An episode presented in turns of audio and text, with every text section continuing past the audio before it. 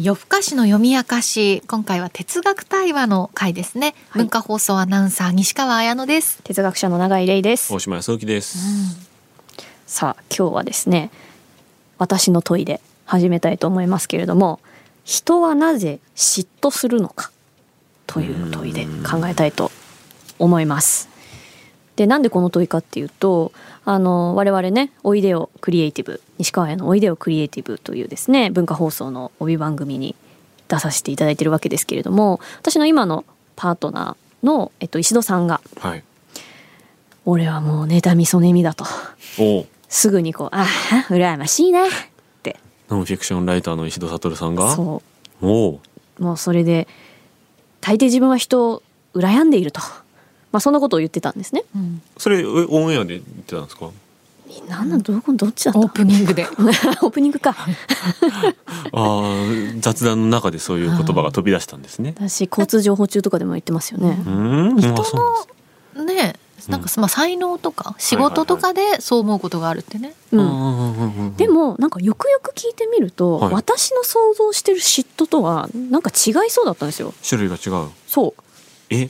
どういう感じだったんですか？で私の思う嫉妬ってあのままず私そもそも嫉妬するのかなってその石戸さんの話聞きながら考えてた時に、仕事では実はあんまり羨ましいなとか、うん。この人の仕事私がやりたかったのにとかはうんうんうん。ほとんど思わないんですよね。うんうんうん。なんだけども人間関係で私結構思いがちでほ例えばその友達？あ皆さん覚えてますか？私と一緒に確定申告をやってくれる友達、う。はい。で家の行き来もするしすごい頻度で会ってるのに敬語で話してる そうよく覚え友てる人ですねその友人いるって話はよく聞いてますよ。その友人が私以外の私より後に知り合った人にタメ口で喋ってるんですよ。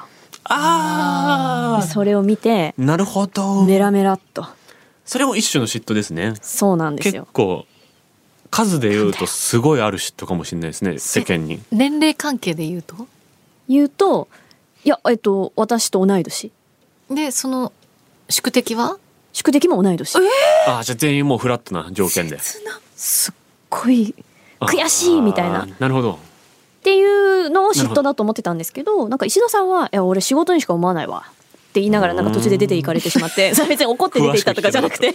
詳しく聞けなかっブーツをカツカツ言わせながらスタジオ出て行った。なんかおやつとか取りに行ったんですけど、た。はいはいはい。あのパソコン探しに行ったの。いたそう。ね大阪に持ってきたからね。なくしっていうふうに言っててあ嫉妬って結構それぞれバラバラなのかもと思って聞いてみたくなったんですけど。いろんなのあるかもしれない確かに。西川さんは嫉妬します？うわー私まずこの人はなぜ嫉妬するのかで自分が嫉妬するのか考えた時に、うんえ嫉妬したことないって思ったんですね。うっそマジっすか？でそれが理由がうん自分はどの方向に行ったかっていうと、ううん。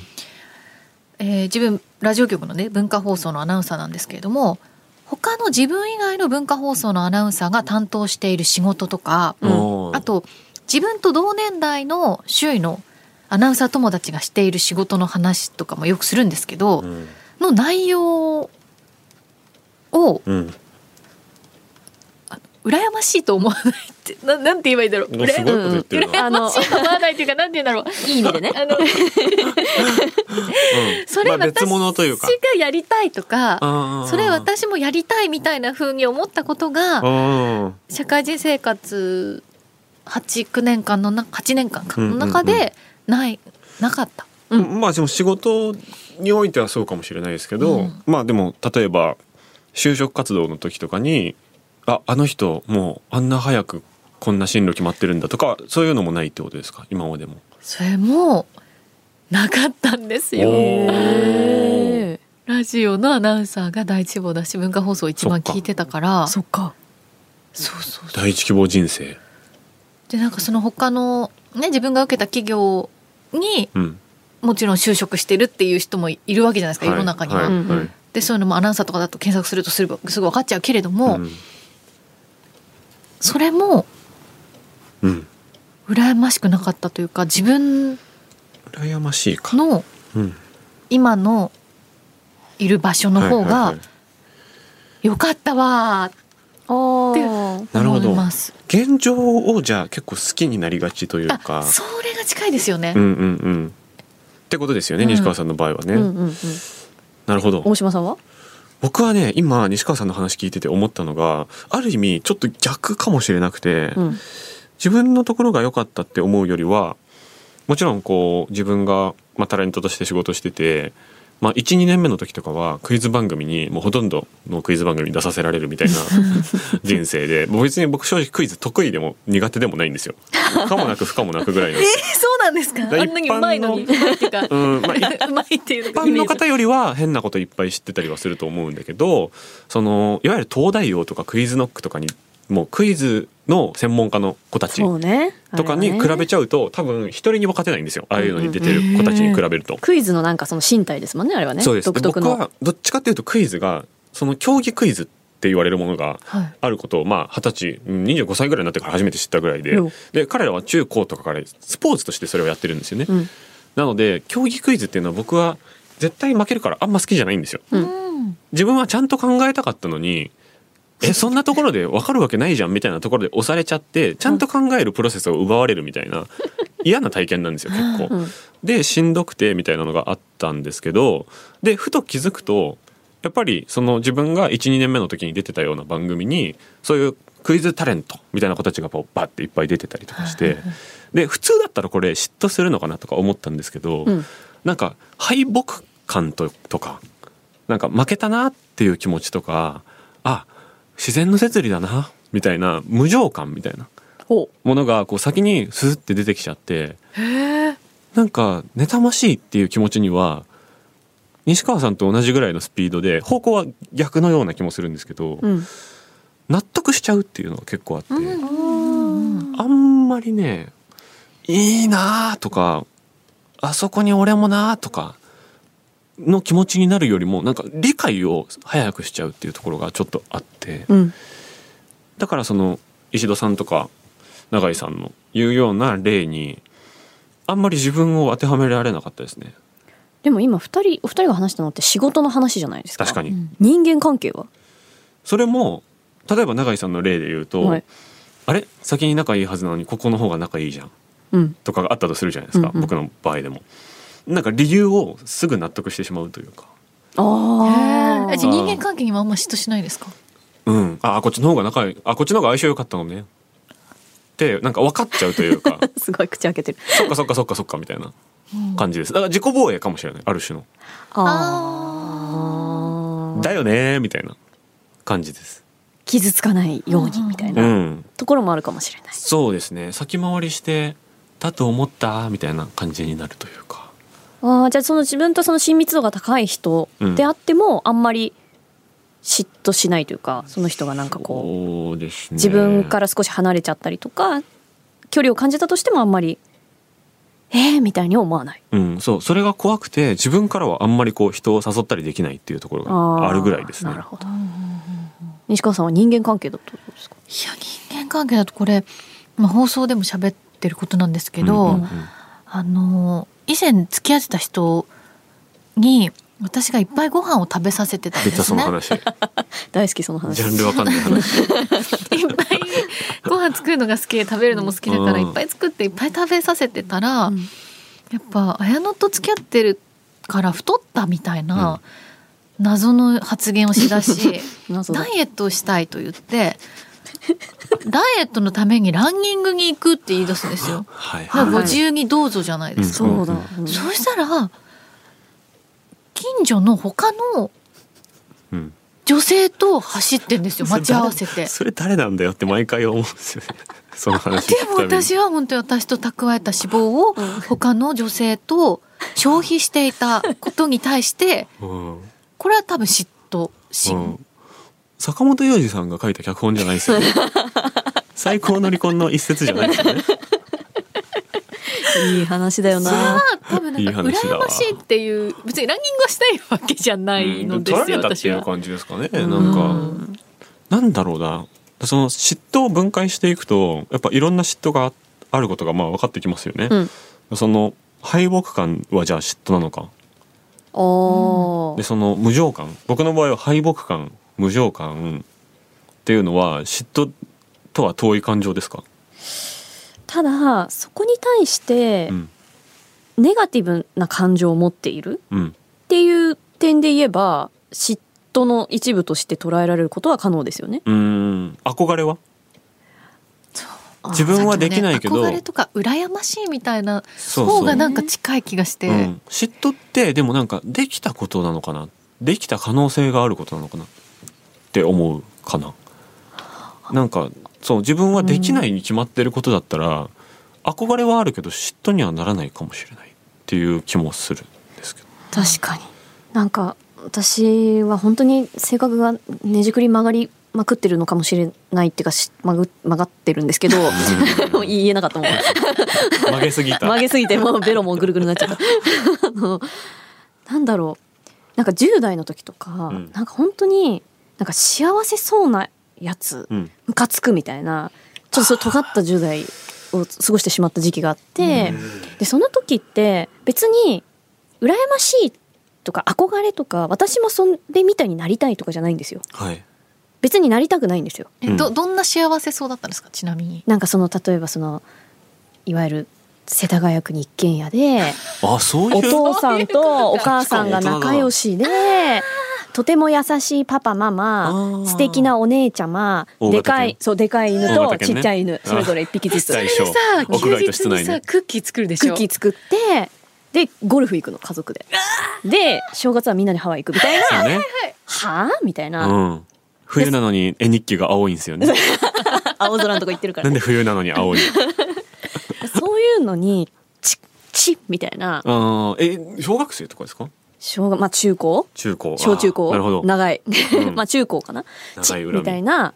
なんかそれって別にでも私はそれをやりたくないんですよ。確かに。別に。あー確かに。わかるなそれ。なんだけどいわゆる幸福な人生みたいなものに対して、まあ、自分がいろいろちょっと不満がいろいろあったっていうのもあると思う、うん。あるからこそなんか嫉妬したんですよね。多分その友達に。なるほど。でしかもその子は、まあ、勉強もできて部活もイケイケのとこに入っててあでいい子でみたいな。具。体的な人なんですね あ すいません。なんかちょっと特定されちゃうかな。的なーっていうことかと思ってたら 世田谷区注意。広いから世田谷区注意。世田谷区いっぱい住んでるからね、う んっていうのはなんかそいつがむしろなんか呪い？あいつ失敗すりゃいいのにとか、少しでも挫折したらいいのにっていう呪いがすごい自分の嫉妬心とつながってた気がした。はから憧れとはやっぱ違うんですよね。あ。なるほど。うん、で自分との置き換え可能性とも別に関係ないかもしれないってことですよね。そうそうそう。あそうですか。でもなんか二人の話伺ってて思ったのはあのそのじ事象の自分バージョンが手に入ることが一番いいことなのかなって思ったんですけど、うん。その相手と置き換わることではその人と同等のし幸福感得られないけれども、うんでもそれの自分バージョン、うん。例えば区も世田谷区じゃなくて なんかなんか港区？なんか千千代田区とかみな港区とかの、で別に一軒家じゃなくてマンションでとかのこ好みバージョン、うん。自分が幸せバージョン。別に運動部じゃないけど、うん。こっちの部で幸せにやってるみたいな、それを結構できちゃう才能があるのが西川さんっぽいってことですよね。ああ現状。そのあ人と比べるまでにその自分も自分もまたいいよね。っていうことに気づけちゃうっていう。現状満足パターンですよね。うんうん。ああでも永井さんが今言ったやつは自分の現状に満足しておきながら持てる感情のような気もするんですよね。そうね。あ確かに。うん、そうね。自分の現状は自分の現状で幸せだと分かっていながらそのテンプレのような幸せを持ってる人に対するちょっと悪感情みたいなやつっていうのは両立する気もするんですよね。確かに。うん、飢餓状態だから相手を引っ張ってるっていうよりは、うん、ただただ満ち足りてるやつがムカつくみたいな。そう。でそれが自分の現状が満ち足りていたとしても発生するような気もするんですよね。確かに。うん、うん、うん。とかなんかそのまあこれ例えば SNS とか見てて有名人に対してものすごい心ない言葉が浴びせられてる、うん。浴びせられてるのがあるじゃないですか。でこれ嫉妬っぽいコメントだなと思ってこうタッチして見に行くとすっごい幸せそうな、うん。なんかね、二人の子普供のママですみたいな、うん。えーみたいな。お店やってたりとかしてそうそうそう。花とかアうんップしてるみたいな、単純にネットリテラシー低かったっあれ怖いんだよな。怖い。ああいうの怖いけど、だから結構見見られる現象でもあるなと。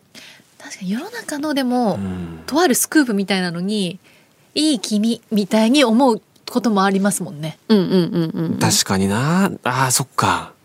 それはだから嫉妬の生産みたいなことなのか。はあそれまでなんかちょっとその人のなんだろうで出してる結果とか地位とかが分不相応なものなんじゃないかっていう勝手な計算がこっちの中にありなるほど。それがチャラになったラッキーさというか納得感みたいなもので人のスキャンダルがちょっと「おお」みたいになっちゃう時は ある気がする。でその「おお」って思う相手の人に対しては事前に嫉妬に近い何かを持っていたのかもしれない。うんとは思う、うん。過大評価されてたなとかこの人何なんだろうって思ってたよ確かに。みたいな自分の中で良くないことだけど留飲を下げるみたいなのがあってその前に持ってるその人への感情ってちょっと嫉妬に近いかもしれないなって思いました。うん。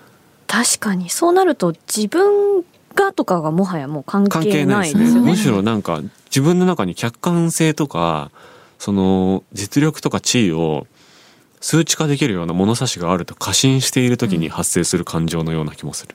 しかも超勝手な個人による、うん。本当だよ確かにその時自分がどうとか関係ないものかもしれないですね。主観そう客主観を客観ってことにしてそうね。勝手に測るみたいな悪い気持ちがある気がする。うん。そう考えるとね、その敗北感とかではなくなるわけですもんね。羨ましいとか。そうね。そうね。まあもちろん自分がね、うんあのすごい惨めな気持ちがするとかいうところから、うんそれがすごい加速度なんかエンジンみたいになって、ぐわっと嫉妬が向くっていうのももちろんあるけれどもでもそれなしでも嫉妬って持ちうる感情ってことは、うん結構やばい悪感情ですよね。そうですね。あの子供の時にあの子あのおもちゃ持ってていいな。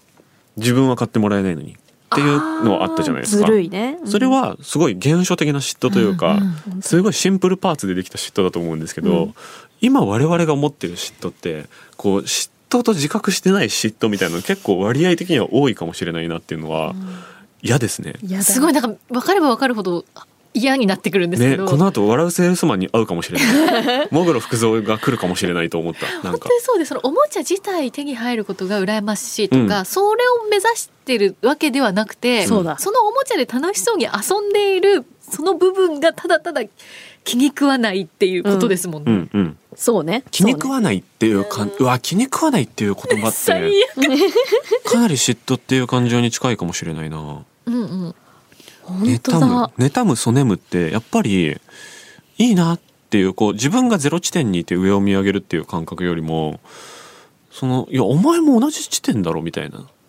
引きずり下ろしたいみたいな感覚？そうそうそうそう。同じ地位まで自分が上がりたいっていうよりかは同じとこまで下げたいみたいなニュアンスありますよね。訓読みにすると特に。妬むそねむみたいなまさにそうだと思っててなんか嫉妬っていうのを悔しさみたいに変換する人もいるじゃないですか、うん。いや嫉妬を努力に変えたんですはいみたいな、はい向上心に向上心に、うん。私嫉妬ってそんなポジティブなものに絶対なりえないと思って、うんうんうん。その自分が上がっていこうみたいなのって、それこそ悔しさみたいなことだけど憧れはそれに近いかな。じゃないですか、うんうん。でも嫉妬ってまさに相手の足をこうガシッと掴んでい引きずり下ろすっていうそうだな。方向うんで自分かあるいは自分よりもっと下とか、うん。なんかもう闇に引きずり込もうとするパワーを持った、うん。めっちゃ悪感情。そうね、そう自分と同じ地点までビタンって落ちればいいしそこに穴があってもっと下まで余力で行ったら行ったでそれはそれでいいしみたいな気持ちですよね。でもあるよねある。全然あると思いますわ。確かにさっき挙げたねその人間関係の例とかだと、うん。やっぱりそっち側になりたいわけじゃないのに気に食わないなっていうところだから、うん。確かに永井さんがタメ口をその人と聞きたいと思ってたわけじゃないですもんねね。そうなの。そうなの。うん、でもそのこと自体が気に食わない。うん、そうなのよ。だって。おお前も敬語にせよって思ってるだおけですよ。ね前がなんかタメ口で話していい相手じゃないからみたいな わわかるわかる。でも。うんなるほど。そうね。私がタメ口で別に話したいわけじゃない、ううん。ん、だからあなたも敬語で喋ってくださいよ。とまではちょっと思ってますよねでもね。思ってるかねだから同あじところまで来てよっていう気持ち。うん。変に変に楽な方得な方に行くなよっていう気持ちですよね。最近あの映画館のそのカップルが席をちょっと変わってくれませんか？おーって言ってきたことに関してすごいキレてる人がまた分かる分かんないも含めてこうバッと拡散されてなんか賛否両論になってる炎上って最近すごくよくあるじゃないですか。なんか SNS でそうなってたんですけどなんか僕は別にいいじゃん派なんですよ基本的には。でもまあその機嫌にもよるだろうとか健康状態によるだろうとかもあると思うんですけど、うんうん。なんかそれがすごく話題になったことの一番根本的なうん感じっていうのはその幸せっていうののなんか合計量が決まっていて、うんうんうん。で正式な手続きを経ずに自分ではない誰かがその幸せとか得とかの一部のポイントを取った場合に、うん。自分にもらえる分け前が減るという感覚がある。うんうんうんうん。だから、えー実力がないのになんだかちやほやされている芸能人とかが幸せを横取りしているはいはいはい。場合世界から自分にこぼれ落ちてくる幸せがちょっと減ってる感じがする。うん。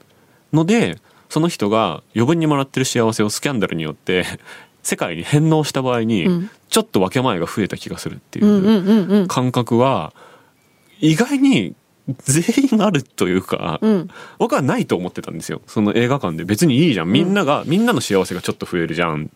自分もめっちゃ見づらくなるとかではないんだであれば。って思ってたんだけどそれはその例に関して僕が思うだけでうん。基本的なベースの思考としてはあり得るなと思い思って怖かったです、うん。その話は。本当にその私たちの原初的な嫉妬ってそのおもちゃうん。ずるいとか、はい。ケーキお兄ちゃんの方がとりわけ大きいじゃんみたいなのの争いうん。とか、まあね創世記とかだってカインとアベルってあれ嫉妬ですよね。弟の方が愛されてるとか言ってお兄ちゃんが弟殺しをする。人間が人間初めて人間をアダムとイブの子供なので作った時に何をするかって言ったらまず嫉妬なんですよね。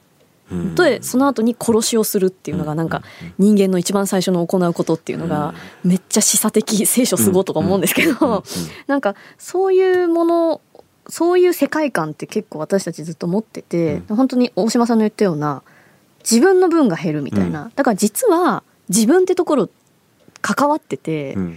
私の分が減ったじゃないかとか私が少なくしか食べられないとか私は少なくしか愛をもらえないみたいな、その不満感っていうのがやっぱりずっと漂ってる感じはありますね。うん。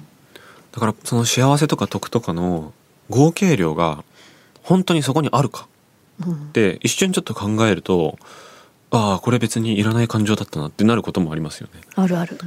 例えばそのおもちゃとかケーキとかだったら、まあ、ケーキだったらすごいわかりやすいですよね合計量があるから。うんでそのお兄ちゃんの取り分多かったら自分の分は確かに減ってはいるからそれはまあ分かりやすいですけど本当にそんな分かりやすいことばっかりじゃないよねっていうのは思うとだいぶ楽になるような気もする。確かに世間に置き換えると分かりますね、うん。そうネットの炎上なんてみんな当事者じゃないのにその幸せの分を勝手に想像して 自分の取り分減るって思ってるわけじゃないですか。っていう、うん。ただそのさっきのなんか友情とか恋愛の話だと、うん。時間とかって限られてるからなるほど。確かに。そこは減るんですよね。でも愛情は分かんない。愛情、ね友情は、うん。その人によって持ってる分決まってないかもし、決まってないかもしれないっていうか、目に見えないしそんな測れないけど、そう。だから敬語じゃないことによって別に距離感深まってない可能性もある。そうそうそうそうそう。でそうだ。同。じ分の親近感をうん。相手に渡せる人もきっといるけど、うん。まあ、永井さんがそう思ってる時点でそうじゃないのかもしれないけけどどでも大事な人にこそ敬語を使うという人である可能性もあるわけですよね。だからそう。だからやっぱり定量化できないものを勝手に数字みたいにしてる。